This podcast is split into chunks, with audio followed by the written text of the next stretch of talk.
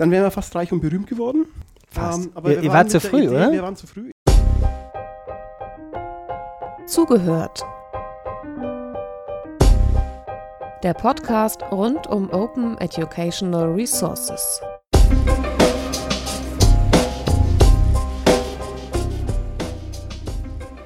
Der Podcast Zugehört bei OR Info ist nach einer etwas längeren Pause wieder zurück.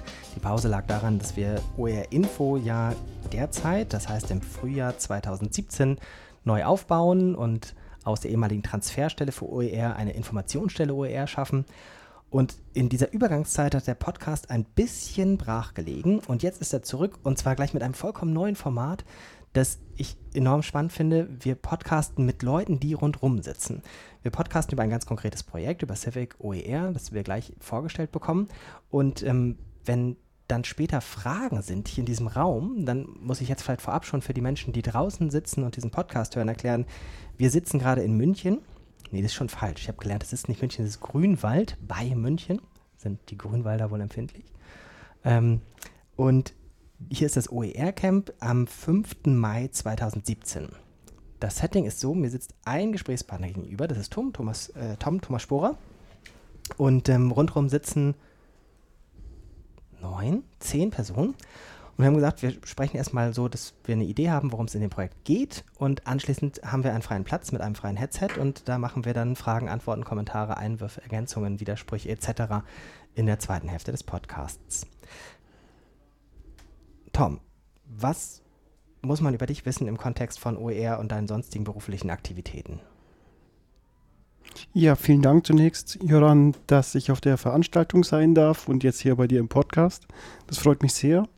Ähm, mich hat dieses Thema schon seit einigen Jahren begleitet, eigentlich so direkt aus dem Studium raus.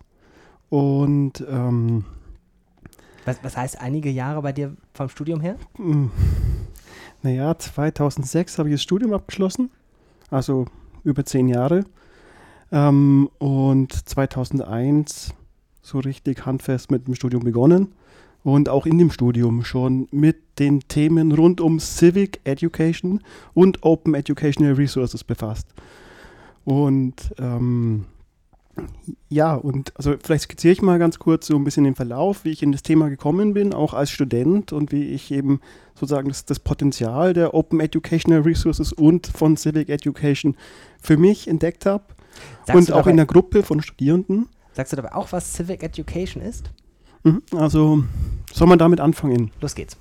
Ähm, also, Civic Education ist halt ein, ein Bildungskonzept, das auf Demokratisierungsprozesse in der, in der Bildung setzt. Und ähm, da geht es eben darum, dass man einerseits über gesellschaftliche, systemische Zusammenhänge lernt, aber praktisch das nicht nur theoretisch lernt, sondern auch durch Handeln dann das erfährt und sozusagen auch ähm, ja, die Bedeutung von Engagement, von Partizipation an oder Mitgestaltung an gesellschaftlichen Prozessen lernt. Und es gibt jetzt eine ganze Reihe von Begriffen und Civic Education, der fasst eher so ein bisschen die politische Dimension. Also Partizipation im Sinne von einerseits Mitgestaltung durch gesellschaftliches Tun, aber andererseits eben auch von Mitbestimmung und eben der Mitgestaltung unseres politischen, demokratischen Systems. So, das ist die Idee von, von, von, von Civic Education. Es gibt noch eine ganze Reihe von anderen Begriffen, wo dann von der Begriffskonnotation halt nicht so die politische Dimension, sondern halt vielleicht eine didaktische oder eine kommunikative oder so im Vordergrund stehen. Aber wir haben jedenfalls halt gesagt, das ist eigentlich das Interessante an, an, dem, an, dem, an dem Zugang, denn es ist eigentlich so diese Open-Idee, was in diesem Kontext halt interessant ist. Und das sind aber halt oft Projekte, die dann unter dem Label Civic Education laufen, die nicht notwendigerweise gleich digital sind, mhm. sondern das sind eher Projekte, wo es um echte Interaktion geht, soziale, kulturelle, ökologische Projekte, wo Studierende gemeinsam mit Lehrenden dann durch die Projekte auch äh, in die Gesellschaft wirken oder eben vor Ort Communities mitgestalten oder Sag den eigenen Campus gestalten. Ähm, Also ein Beispiel, zu dem, über das ich auch zu dem Thema gekommen bin, das war eben auch dann, dann digital. Also ähm, als ich angefangen habe zu studieren, da war ich erst ein bisschen ratlos, wusste nicht so richtig, ob das das Richtige für mich ist. Und so kurz vor dem Studienabbruch habe ich dann äh, eine Gruppe von Leuten, von Mitstudierenden kennengelernt, die eben auch Interesse hatten, darüber zu lernen, wie man mit digitalen Medien Lernen gestalten kann also jenseits des Klassenzimmers. Und es war eine Zeit, da sind halt, da ist das Thema E-Learning aufgekommen und da gab es dann die ersten Lernplattformen, auch von Universitäten und da konnte man halt PDFs runterladen.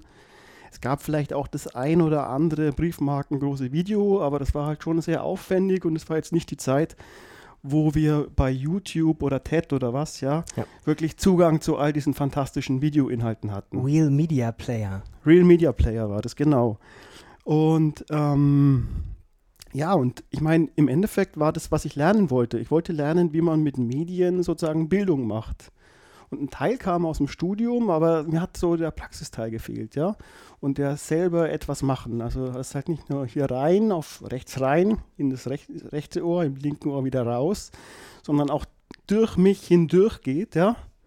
Und sich sozusagen auch nach außen entfaltet. Das war halt wichtig für mich irgendwo, so auch für mein persönliches Lernen. Und ja, und dann, wir haben einfach dann so eine, so eine Gruppe von gleichgesinnten Studierenden uns da gefunden und haben dann ein Projekt gestartet, wo wir halt im Endeffekt gesagt haben, gut, wir können jetzt halt entweder den politischen Weg zunächst mal gehen und halt sagen über das hochschulpolitische Engagement, ja, wir hätten jetzt eben gerne eine digitale Universität und, und Videos und so weiter. Und da waren wir, glaube ich, ein bisschen zu ungeduldig und außerdem war unser Interesse ja sozusagen das zu lernen und das auch durchs Tun zu lernen. Und dann haben wir uns halt unsere eigene digitale Uni gebaut, so, so quasi. Und das Projekt hat dann eben Knowledge Bay geheißen, also quasi eine Wissensplattform, wo auch wirklich diese Idee angelegt war, dass wir als Studierende auch in der Wissensgenerierung und der Wissensproduktion eben partizipieren und das eben diese Universität mitgestalten durch die Emanzipationspotenzial von den digitalen Medien. Und das war die Zeit, da gab es dann ähm, diese, diese MP3-Rekorder. Das waren so, so, so 3,5 ja. Zoll Festplatten oder genau. was. Ja, Unglaublich teuer und du durftest sie nie runterfallen lassen. Mit Mikro dran, genau, du durftest sie nicht fallen lassen. Da haben wir uns halt ein paar geleistet. Wir hatten das irgendwie halt, irgendwo hat man das Geld ja, teilweise haben wir es privat dann auch eingebracht. Und dann sind wir halt mit diesen Geräten an die Raumverstärkung hingegangen und haben da halt einfach mal die Vorträge aufgezeichnet. Und das dann halt auch ein Team aufgebaut, sind in verschiedene Vorlesungen gegangen und haben so, so ganz low oder no budget mäßig das halt gemacht. Und dann haben sie das weiterentwickelt. Habt ihr denn die Leute gefragt, die ihr aufgezeichnet habt? Klar, da gab es riesen Diskussionen. Kannst du dir vorstellen, ja, weil die ganzen Überlegungen, die wir zum Beispiel auf der Veranstaltung hier auch diskutieren, ja, das habe ich dann 2001, 2002, 2003, als wir das sozusagen dann größer gemacht haben, ja, laufend am Hals gehabt, ja was, was passiert mit den Inhalten und dann die ganzen Argumentationsstrategien, warum man sich nicht darauf einlässt. Ja, super spannend. Ähm, also das war dann so eben der Ausgangspunkt und wir haben dann eben halt eine größere Gruppe von Studierenden dann auch aufgebaut. So das Kernteam war vielleicht fünf Leute und es waren aber dann auch bis zu 20, 25 Leute dabei, die da mitgewirkt haben und eben einerseits Vorlesungen abgezapft und praktisch dann online gestellt und wir sind aber auch dazu übergegangen, so eine Art Podcasts zu machen. Der Podcast-Begriff kam erst ein bisschen später auf dann. Und ähm, ja, dann haben wir die Sachen halt online gestellt und hatten dann auch die Idee, die Vorlesung halt runterzubrechen. Ähm, die Vorlesung in drei Minuten oder so. Und das war dann halt, dass wir dann so eine Art kleine Radioprojekte machen oder so, so, so Radiopodcasts, die dann halt nochmal online stellen und halt die eineinhalbstündige Vorlesung flankieren. Und es war so teilweise Selbsthilfegruppe, also dass wir zum Beispiel auch nicht immer die Vorlesung besuchen müssen, sondern halt auch zu Hause oder nachhören oder so. Genau, und ja, dann wären wir fast reich und berühmt geworden. Ähm, aber wir, wir waren mit der früh, Idee, oder? wir waren zu früh, ja. in der Tat. Wir sind dann, ähm, wir haben zwar schon auch durchaus mediale Aufmerksamkeit erzielt, aber dann waren wir uns innerhalb der Gruppe nicht so 100% einig darüber, wie es weitergehen soll. Und der eine Teil wollte eben, dass wir eine studentische Initiative sind, sozusagen, die das halt einfach so non-for-profit weitermachen. Und der andere Teil wollte aber auch gründen. Und wir waren dann auch auf dem Weg, weil wir hatten auch eine Software entwickelt, die das alles praktisch dann auf einer, auf, auf einer Website abbildet. Also im Endeffekt so wie dann Sofa-Tutor später gemacht hat oder, oder dann halt iTunes U mit der, mit der, Techno mit, mit der Distributionstechnologie. Ja, ihr hattet ja schon die, die Idee von Open im Sinne von Zugang geschaffen, mhm. ähm, als Grundidee. Habt ihr damals auch schon irgendwas über Lizenzfragen gehabt? Ich meine, Creative Commons war noch nicht mehr erfunden. Ähm, Gab es da schon irgendwelche Überlegungen zu? Wir haben uns die Rechte halt einräumen lassen, ja, ja. schon durch Unterschrift. Ja. Ähm, aber die das Frage danach. Aber das ist ja quasi schon eine Lizenz. Das heißt, ihr habt denjenigen, der zum Beispiel eine Vorlesung gehalten habt, irgendwie was hingehalten. Das ist ja formal quasi eine Lizenz gewesen. Ja, ich genau. räume euch ein, das Recht, genau, das genau. zu versenden. Genau. Und teilweise dann eben auch das nachzubearbeiten, aber das muss ja. man dann halt nochmal rückabstimmen und freigeben lassen, ob ja. die Zitation zum Beispiel daraus auch passt. Wobei die Vorlesungen waren dann gar nicht so interessant. Wir haben dann schon eher so die Ringvorlesungen und so diese interdisziplinären etwas, äh, auch Abendveranstaltungen. Auf, mhm. Wir sind dann eher auf die gegangen und dann auch auf Video. Und das war dann halt ja, ein bisschen unterschiedlich. Aber jedenfalls, das war so mein Einstieg in das Thema.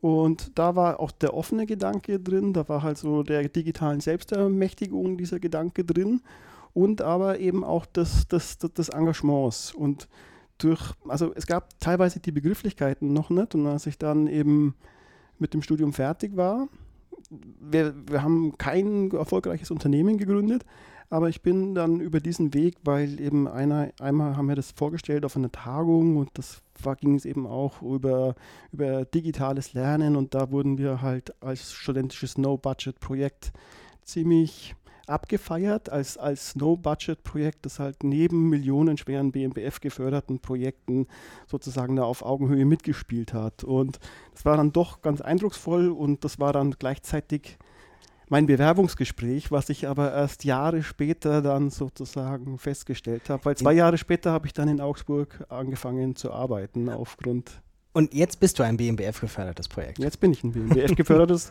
Projekt mit mittelgroßem Budget. Und es heißt Civic OER oder sagt ihr Civic OER oder seid es ihr da ganz offen? Uns ist das relativ egal. Was sagst du? OER, OER. Wo arbeitest du? Wie heißt dein Projekt? Civic OER. Genau. Und was jetzt da drin sich halt widerspiegelt, ist halt einerseits diese Idee, sich zu engagieren, also und so das, das Engagement, da auch sich einzulassen auf etwas für einen guten Zweck, für eine Idee, das zu tun. Mhm. Und andererseits eben die Open Educational Resources, so der digitale Aspekt. Mhm. Und das heißt dann in diesem Begriff fusioniert. Und das waren dann eben auch zwei Dinge. So die ersten fünf Jahre etwa meiner beruflichen Tätigkeit von 2006 bis 2011 habe ich mich überwiegend so mit digitalen didaktischen Innovationen befasst. Und dann von so 2011 2011 bis circa 2016 dann eher mit so einer anderen didaktischen Innovation, nicht E-Learning, sondern Service Learning.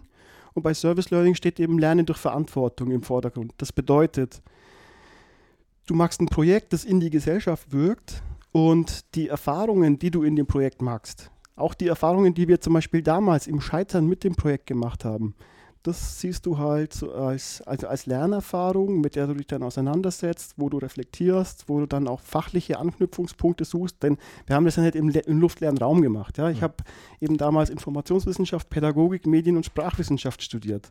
Und all das hat sich dann in dem einen Projekt, was, was wir da gemacht haben, für mich auch kristallisiert.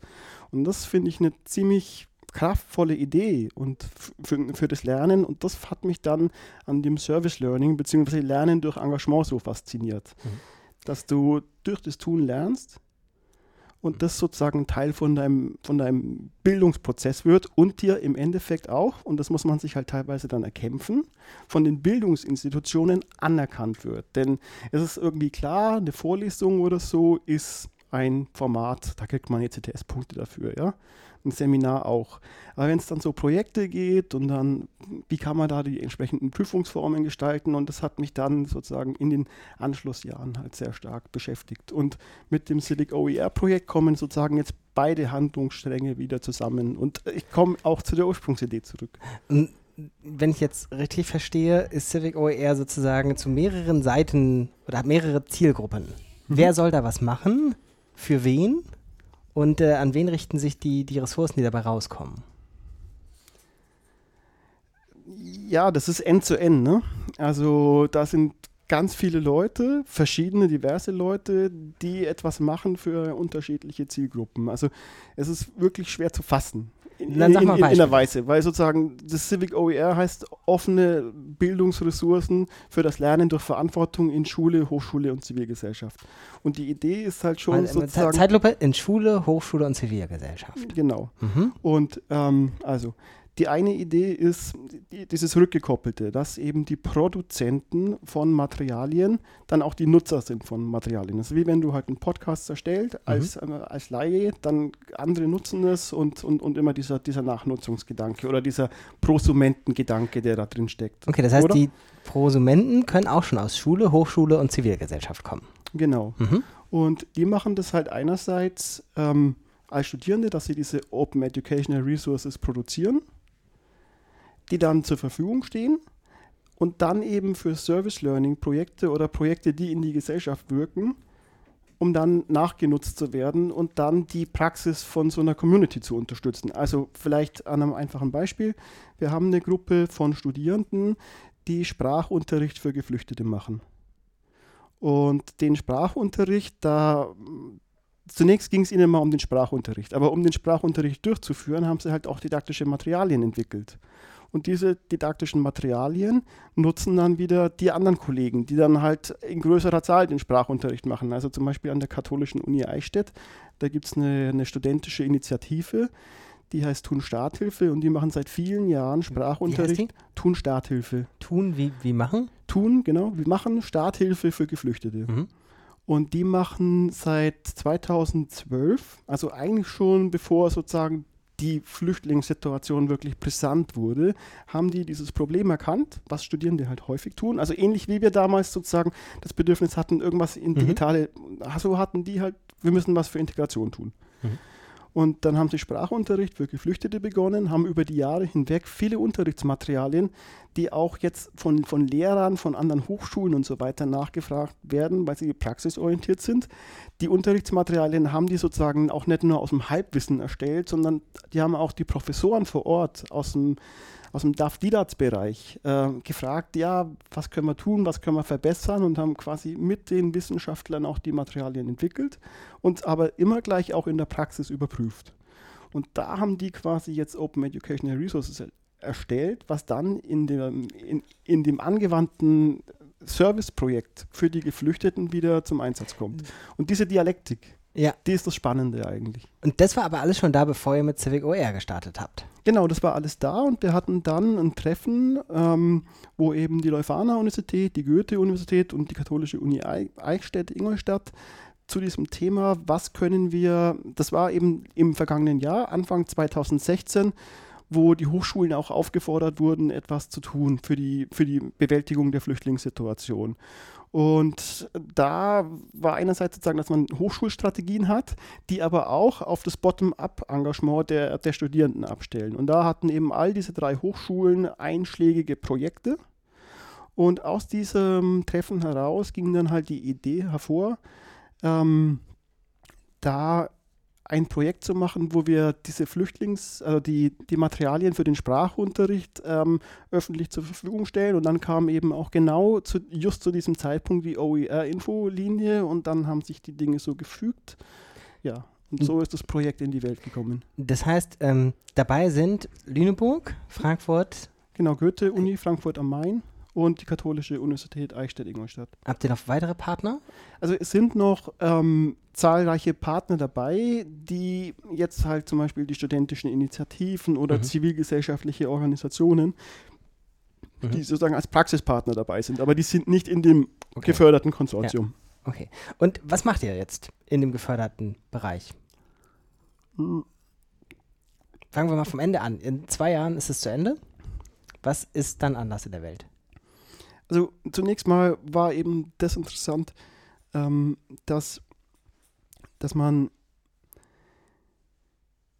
diesen Connex schafft zwischen der grundlegenden Idee, die die Open Educational Resource Bewegung umtreibt und was auch diese Civic Education Bewegung umtreibt. Und da sind zwei Punkte. Das eine ist so dieser Openness-Gedanke, dass man, dass man sich öffnet als Institution, dass man in Dialog tritt und all das. Und das andere ist der, der, der Engagement-Gedanke, dass man, dass man sich einbringt, dass man an der Erstellung von Materialien mitwirkt. Und das Interessante war aber dann, ähm, ich habe mich sehr viel auch mit der Claudia Bremer ausgetauscht darüber und wir kannten uns seit Jahren, weil sie ja sozusagen diese E-Learning äh, Entwicklung in Deutschland noch sehr stark mitgestaltet hat. Und da kannte ich sie schon vor. Die also ist im Projekt für Frankfurt. Sie ist im Projekt für Frankfurt. Mhm. Und ähm, und ich bin ja da ein bisschen ausgestiegen, war in einer anderen Community unterwegs und da haben wir uns wieder getroffen und wir haben halt auch festgestellt, es sind schon viele gleiche Themen, ja, oder es, es gibt viele Überschneidungspunkte inhaltlicher, thematischer Art, aber auch was die Implementierungsstrategien dann betrifft. Also wie bringe ich so eine Innovation in die Hochschule rein? Und ähm, aus diesem ganzen Kontext haben wir halt gesagt, wir, da, es wäre wirklich wünschenswert, dass diese beiden Communities ihre, ihre Schnittmengen ausloten und miteinander sprechen.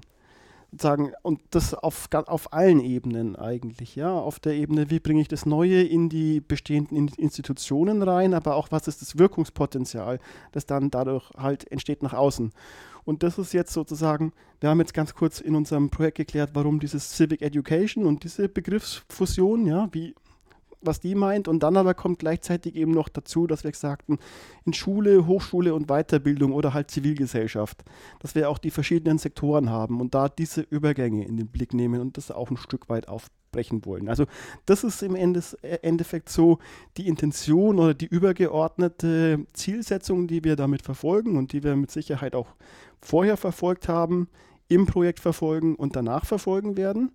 Und innerhalb des Projekts wollen wir jetzt halt einfach Schulungen machen, um in verschiedene Communities reinzugehen und dort eben jeweils für die andere Seite, die ja sozusagen die blinden Flecken, zu beleuchten, die, die Anknüpfungspunkte äh, herausarbeiten und sozusagen das ist der Sensibilisierungsauftrag.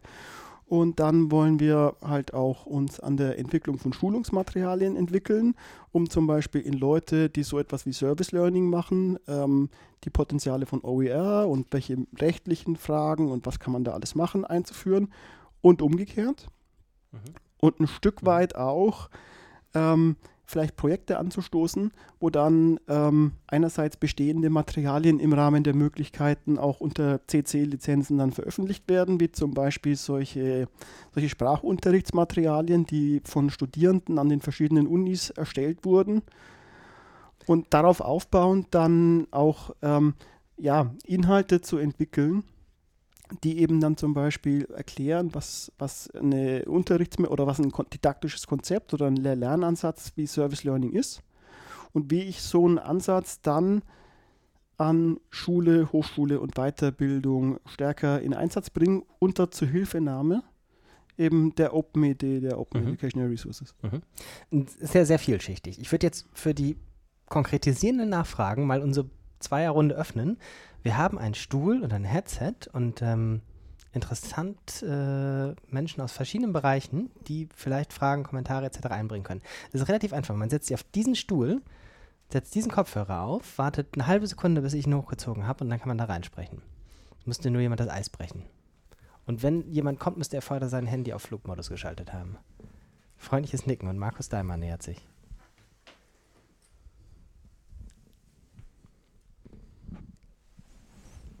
Hallo Markus.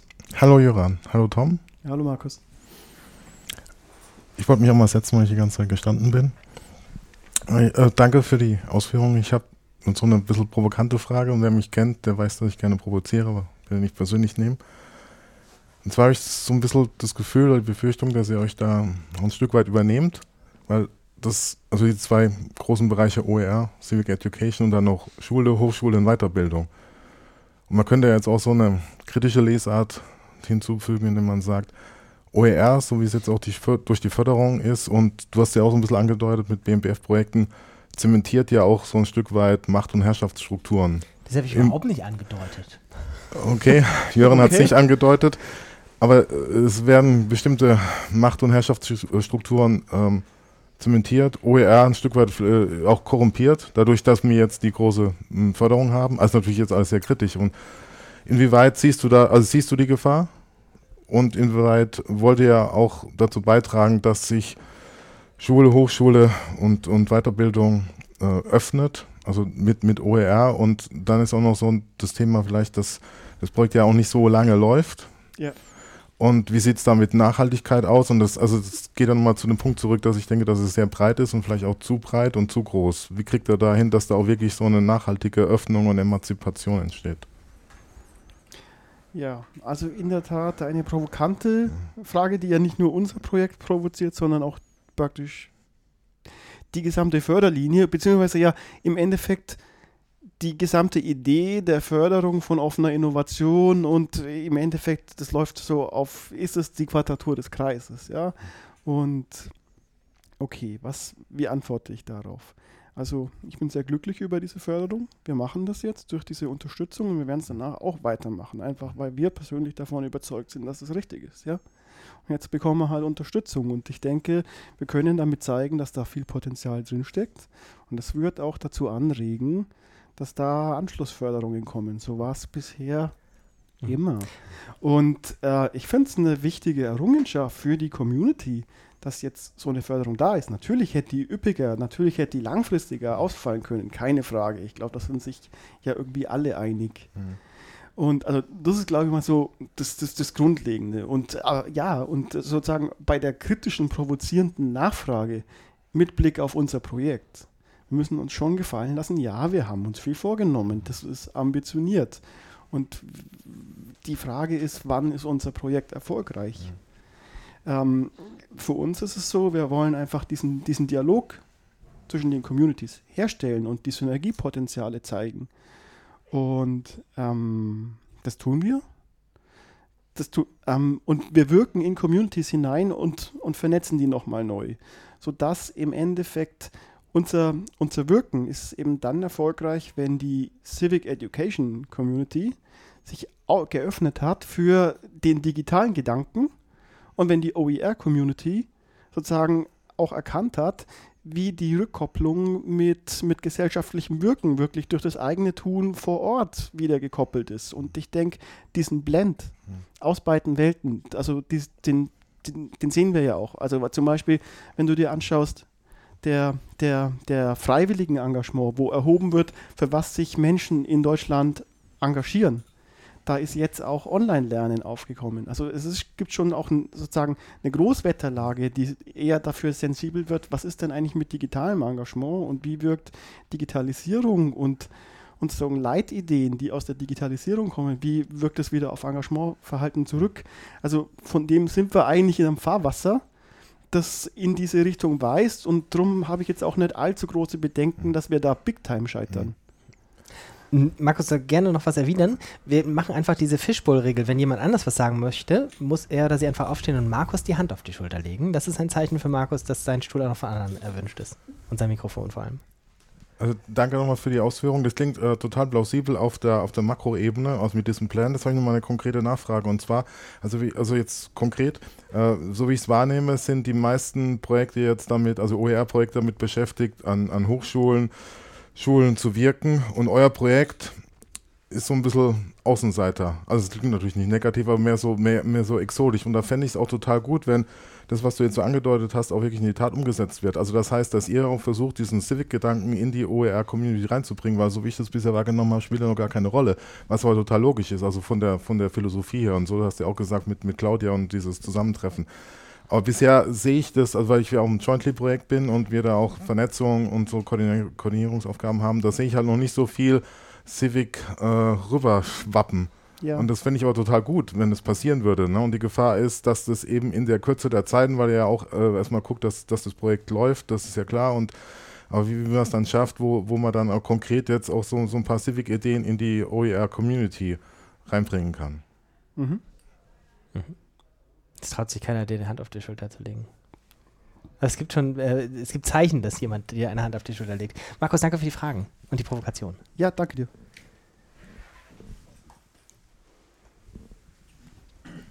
Fliegender Wechsel. Fliegender Wechsel, ja. Ähm, Boris Bockelmann, Pädagogisches des Landesinstituts in Rheinland-Pfalz. Hallo Tom. Hallo Boris. Hallo Joran. Ähm, ich finde es gerade toll, das Civic Education Projekt, weil die Ressourcen, die wir haben, ist ja eigentlich das, was hinter dem Open Educational Gedanke kommt. Wie verwirkliche ich Open Education? Und da sind die Ressourcen wichtig. Von daher, ähm, Markus, ich finde, das ist gerade das Projekt, was wir brauchen. Und es ist eigentlich schade, dass die Politik das in der Tiefe nicht angeht. Das heißt, wir haben eigentlich jetzt die Möglichkeit, Education überhaupt zu öffnen, curricular ein bisschen uns aufzumachen, was die Digitalisierung auch erfordert. Also das curriculare Denken können wir jetzt gerade ein bisschen aufweichen. Allgemeines Nicken. Ja, ähm, nochmal nachgefragt, weil, also das Curriculare, ich habe wirklich einige Jahre meines Lebens damit zugebracht, mich mit diesem schnöden Thema der curricularen Verankerung. Und ich bin jetzt nicht unbedingt der akribische Typ, der das geil findet, ja, hier ähm, Studienordnungen zu lesen und zu gestalten und Modul, aber es ist einfach so wichtig, um, um zu wirken. Und diese, dieser, dieser, das ist ja schon irgendwie auch eine Kampflinie, ja. Was, was, was geht in die formale Bildung rein und was bleibt eben außen? Und das ist schon ein wichtiges Thema. Und, und da gibt es eben auch die Parallelen beim, beim digitalen Lernen und beim Lernen durch Verantwortung. Und da auch die, die Implementierungsstrategien halt auszutauschen und einfach auch das Bewusstsein, dass es politisch notwendig ist dafür zu kämpfen. Ja? Und das ist vielleicht etwas, das habe ich eigentlich, wenn ich aus meiner Studienzeit, ne, da war ich so der Macher und da wollte ich gestalten und so. Aber heute habe ich erkannt, dass auch sozusagen der, der, die politische Auseinandersetzung, ja, was kommt da rein und so weiter. Ich glaube, wenn ich jetzt mit der heutigen Erfahrung wieder studieren würde, dann würde ich das Projekt machen, aber ich würde mich, glaube ich, auch in der Gremienarbeit engagieren. Ja. So, das ist interessant. Ja, ich sehe jetzt gerade eine, ähm, gerade, dass wir die Kampflinien verlassen können, eben über die Digitalisierung, weil wir die Möglichkeit haben, dass wir also auch bei selbstorganisiertem Lernen diese Bausteine, die also auch im Lernen durch Engagement ähm, an Kompetenzentwicklung stattfinden, nachher in eine wie soll ich sagen, in eine modulare Prüfung hineinbringen könnten. Das äh, ist jetzt übrigens meine persönliche Absolut. Meinung und nicht mehr unbedingt die ähm, äh, aus dem Bundesland, aus dem ich komme. Vielleicht wird mir der ein oder andere oder die andere zustimmen. Ähm, aber gerade da sehe ich, ich die Möglichkeit. Also wenn wir auch sagen, dieses Lernmaterial hilft mir, eine gewisse Kompetenz zu, zu ähm, erreichen, zu erarbeiten, ähm, einfach ganz einfache Übungen, Sprachübungen am mhm. Computer mhm. machen zu lassen, so dass ich Lücken aufholen lassen kann. Ja. Wenn, wir da, wenn uns das gelingt und wir nachher Menschen, die entweder vorneweg sind oder hinten dran sind, kurz mit digitalen Medien, mit digitalem Lernen stützen können und dann auch wieder zurück mhm. in die normale Klasse holen und letztlich wieder ins curriculare Lernen zurückführen. Auch zum Beispiel Schulverweigerer, Leute, die ähm, soziale Anpassungsstörungen haben. Es gibt ja ganz äh, tolle Projekte. Ähm, fällt mir gerade der Name nicht ein. Ähm, Flex, Flex School zum Beispiel, mhm. noch gar nicht an OER denken, aber solche Ausweichmanöver, die nachher wieder in die Schule reinführen, da haben wir eigentlich die besten Möglichkeiten aktuell. Mhm. Möchte noch jemand auf den Stuhl? Joran, darf ich da vielleicht nochmal drauf mhm. eine, eine, Antwort geben? Also äh, für mich war da ein ganz zentraler Begriff auch nochmal drin. Ein, zentraler Begriff ganz jenseits von den, von den Begriffen, um die man sich als Community dann schaut. Ne? Das ist halt einmal OER oder halt Service Learning oder halt Blended Learning oder so. Ne? Aber was das für mich auch verbindet, das ist dieses, diese Idee der Selbstorganisation. Die, Selbstorga die, die, die Selbstorganisation beim Lernen und die Selbstorganisation auch beim Arbeiten und auch ein selbstbestimmtes, selbstorganisiertes Leben zu führen. Und das, dann lösen sich auch irgendwo so ein, ein Stück weit die Widersprüche ja, auf. Das und das finde ich auch das, was ich mit dem Kraftvollen meine, ja, wenn man das so zusammenbringt. Und das ist ja wirklich, wenn wir von gutem Lernen sprechen, dann ist ja schon eigentlich diese Selbstorganisationskompetenz und dass man eben beurteilen kann und dass man Materialien erstell, äh, erstellen kann aus, aus eigenem Vermögen heraus und eben dann auch lernen und arbeiten, dass das sich auch findet. Weil es ist, ich denke, bei den Arbeitskontexten, die wir haben, gibt es da eigentlich keine großen Dichotomien mehr als Wissensarbeiter. Ja. Ich mache kein neues Fass auf, weil wir gleich die Dreiviertelstunde schon um haben. Und was noch wichtig wäre, wäre die Frage an dich, wenn Menschen sich jetzt noch über diese Dreiviertelstunde weiter dafür interessieren, wo finden die denn Anlaufstellen im Netz? Also wir haben eine Website aufgebaut für das Projekt, die findet sich unter civic-oer.org. De müsste jetzt dann auch dahin weiterleiten. Und da haben wir jetzt das Projekt beschrieben, haben äh, die Materialien von, von ersten Workshops, Vorträgen und werden nach und nach da jetzt auch Beispiele bringen, wie man das miteinander verbinden kann. Ähm, wir werden eine ganze Reihe von, von, von Video-Interviews auch führen, wo wir Leute zu diesen Fragen und zu diesen Schnittmengen interviewen und da auch so Sensibilisierungsarbeit drüber machen möchten. Und auf der Seite wird sich äh, in den nächsten Monaten noch mehr zu dem Thema finden. Mhm. Das heißt, wenn man das jetzt in der Zukunft hört, lohnt sich das noch mehr. Den Link setzen wir unter diesem Podcast. Gibt es irgendwas, was wir noch unbedingt innerhalb des Podcasts sagen müssen? Ein Dankeschön an dich aussprechen. Da nicht für. Es war total nett. Ich will nie wieder ohne Publikum podcasten. Sehr schön. Dann ähm, können wir das erste Mal in dieser Podcast-Reihe mit einem Applaus für den Podcast-Gast äh, enden. Vielen, vielen Dank an Tom. Dankeschön. Das war Zugehört, der Podcast rund um Open Educational Resources. Weitere Informationen zum Podcast finden Sie unter www.open-educational-resources.de slash podcast.